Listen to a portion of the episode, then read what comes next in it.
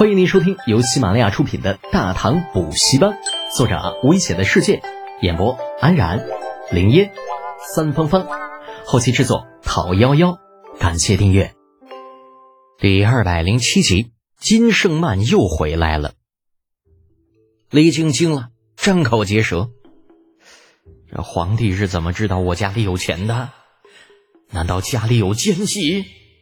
李儿微微一笑，似乎是看出了李靖心中的疑惑。要是啊，德建是个好孩子，知道朕这个皇帝当的不容易啊，所以他每一份生意都有朕的股份。哎呀，竟然是这样啊！我怎么会不知道嘞？直到从皇宫里出来，啊，李靖依旧觉得这一切都是那么的不真实。家里那小王八蛋简直要成精了，与皇帝合伙做生意，那等于是把自己的老底儿都交代在李二的面前。自家赚了多少钱，在哪些地方又花了多少钱，皇帝陛下可以说那家伙清清楚楚，心里跟明镜似的。这样一来，固然没了隐私，却可以得到皇帝的信任。突然之间，李靖觉着自己就是咸吃萝卜淡操心，操！这明明啥事都没有，结果被自己这么一折腾，嗯，好吧，嗯，还是什么事都没有，就是自己把自己吓得个够呛。让开！我乃新罗公主金圣曼，要进宫求见大唐皇帝陛下，耽误了本公主的事情，小心你们的脑袋！皇宫禁地，闲杂人等速速离开！我是新罗公主，我要见大唐皇帝。皇宫禁地，闲杂人等速速离开！我啊，刚刚从李二那里出来的李靖行至宫门，远远的便听到了一阵吵闹声。行至近前，却发现是皇宫禁军正在与女子争吵。啊，当下把脸一沉：“怎么回事？皇宫之中吵吵闹闹，成何体统？”还没等禁军开口呢，那女子眼前一亮，快步来到李靖的面前：“见过李卫公。”我是新罗金圣曼。金圣曼，李靖打量了那女子片刻，恍然道：“你是演武那天德简身边那个侍女？你才是侍女，你全家都是侍女！”啊！金圣曼窘迫的咬着下唇，奈何一失足成千古恨呐！这当初穿着侍女服饰给人留下的印象太深刻了，这现在这想解释都没有用。李靖话一出口，便知失言了。连忙岔开话题，啊，圣曼公主求见陛下有何要事？能否先与某家说说？若是当真紧急，某家倒是可以网开一面，让他们放你进去。那金圣曼看着李靖，突然想起，哎，这老头正是李德简的爹。那既然本公主找不着皇上，那找家长似乎也是个不错的选择。想到这里。再也没有半点犹豫，绘声绘色的把自己知道的一切对李靖说了一遍。末了又补充道：“李卫公，盛曼自知见识浅薄，无法与令郎相比。可世人皆知，船只今为平底，而令郎如今却打算另辟蹊径，打造尖底船。我担心船只造好下水之日，便是倾覆之时。”李靖沉默不语。只是盯着金圣曼上上下下的打量，眼中满是疑惑。这相比于造什么样的船，李靖更关心的是，造什么样的船，连自己这个兵部尚书都不知道，那对方一个新罗公主是咋知道的？莫非这女子乃是一个高级的奸细？啊！金圣曼被他看得浑身不舒服，尴尬中只能继续道：“李卫公，本公主也是为令郎着想。”不想看着他因为图废国躺被人弹劾，还希望您回去之后能够劝一劝他，最好能让他放弃这个打算。金生曼不这样说还好啊，那越是这样说，李靖越是觉着这这情况不对啊。想了又想，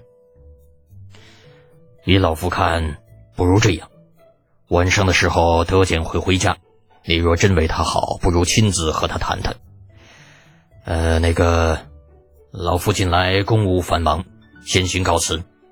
什么嘛？什么我为他好？什么亲自谈谈？本公主已经快恨死那个家伙了。望着李靖离开的背影，金圣曼咬牙切齿的想着，却不知这离开的李靖此时正满眼欣慰，一副自家猪终于拱到白菜的表情。啊，什么造船不造船啊？李靖不在乎，不就是条破船吗？这老子家里哪有的是钱？这翻了就翻了呗，大不了老子赔钱不就是了吗？那反正这段时间正愁怎么把这钱花出去呢。哎呀，家里钱太多太愁。李靖真正在乎的是金圣曼的态度。作为一个异国公主，却对自家儿子如此的关心，这说明了什么？还不是看好自家的崽儿了？至于说金圣曼想要进宫，哼，这姑娘家的想法都很奇怪，想那么多干啥嘞？江国公府后宅，陈叔达面沉似水啊，面前跪伏着一对年轻男女，男的低着头，满面羞愧，悲痛欲绝。女的嘤嘤啜泣，啊，两手抱着陈叔达的大腿。爹，这次的事情一定要为赵郎做主啊！那李靖父子狼狈为奸，先是故意将赵郎调去远洋水师，后又百般折羞，这分明就是公报私仇，分明就是没把您放在眼里呀！文远，此事你怎么说？啊，陈叔达没有理会女儿的哭诉，看向了女婿赵文远。赵文远抬起有些苍白的脸，严丝恳切：“丈人，一切都是小旭的错。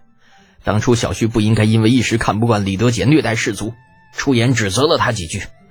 只是没有想到，李德俭竟是个睚眦必报的小人，就此怀恨在心。”啊！看到女婿惨白的脸色，陈叔达皱了皱眉头，心中对李浩愈发的不满起来。一个仗着一点机缘和小聪明的年轻人而已。有没有必要如此嚣张跋扈？老子当初弹劾你，那也是为了天下百姓，是出于公义。可这小子倒好，竟然伙同自己老子，挟私报复到自己的女婿的身上。想到女婿，老陈不禁又在感慨：赵文远人品好啊，在水师受了那么大的委屈，回来却只字不提是被牵连的。为了安慰自己这个丈人。甚至还主动将责任揽到了自己的身上。哎呀，如此好的女婿，可千万不能让他在李家父子手中被毁了。自己说什么也得把他救出来。文远呐，老夫知道你受了委屈，你放心，老夫定会为你主持公道，还你一个清白，让李家父子付出代价。赵文远的眼中闪过一抹感动。拜伏于地，谢过丈人，小婿敏感无内。啊！说完还不忘拉了自己老婆一把。老陈的女儿亦是连忙附和：“女儿谢过父亲。”好了，文远今日身体不舒服，你先扶他回去休息吧。明日请上几天的假，待为父好好的安排一下，就将他调回去。离开住宅。老陈的女儿陈淑贤立刻换了一副面孔，得意的笑着对赵文远道：“夫君，妾身刚刚演的如何？”赵文远伸手揽住老婆的腰肢，另一只手挑起她的下巴，轻佻的说道：“还不错，若是哭得再悲切一点就更好了。”死鬼，还有外人看着呢。陈淑贤将赵文远的手打掉，眼神有些飘忽：“怕什么呀？”谁还敢乱嚼舌头不成啊？赵文远说着，轻轻在他唇上嘬了一口，那脚下一时加快了速度，向着自己的院子走去。没错，赵文远那就是个入赘的女婿，就是个赘婿。不过默认自己比较会舔，所以自称为最强赘婿。啊，这个啊，因为活比较好，深得陈淑贤的欢心，所以在陈家地位还算不错。至于陈叔达那里，啊有老陈的闺女帮衬着，赵文远同样也是混得风生水起。回到属于两人的院落，赵文远迫不及待地将陈淑贤丢到床上，一个虎扑就冲了上去。陈淑贤娇笑一声，发出欲拒还迎的娇嗔：“夫君，你日间才受过伤，怕什么？为夫身体壮得很。再说刚刚你梨花大爷的样子，实在是惹人爱怜呐。要不你再哭几声？”让为夫 死相，噼里啪啦，嗯哼嗯哼嗯哼哼，嘿咻嘿咻嘿咻，云雨过后啊，房间中恢复了安静。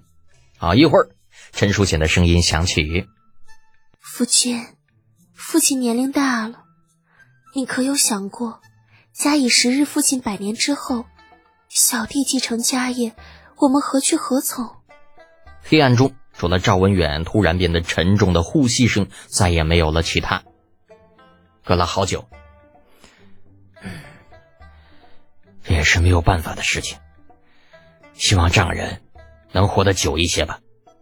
人无远虑，必有近忧，还不是早晚的事儿。赵文远正在勇攀高峰的手顿了顿，深吸一口气道：“那你的意思呢？”啪！啊！赵文远的手被陈淑贤抓到，丢在了一边。我的意思你还不明白啊？亏你还是个男人，你的雄心壮志都去了哪里啊？赵文远当然明白，可是他不准备亲自动手，重新将女人揽入怀中。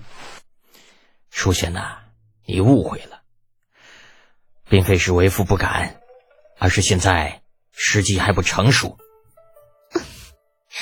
哦，这么说你有办法？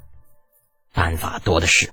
借刀杀人、釜底抽薪什么的都好，可问题是老头子眼下身子骨还硬朗，这动了舅子，怕是他老人家会追查到底呀。夫妻二人盘算了半个晚上，然后各自睡去。万籁俱寂的长安城，谁也不曾想到，一幕姐弟相残的大戏正在一点点上演。忙碌了一天的李浩回家的时候。已经是嗯特别晚了，回到房间，啊倒在床上伸了个懒腰，朦胧间觉得房中似乎有人。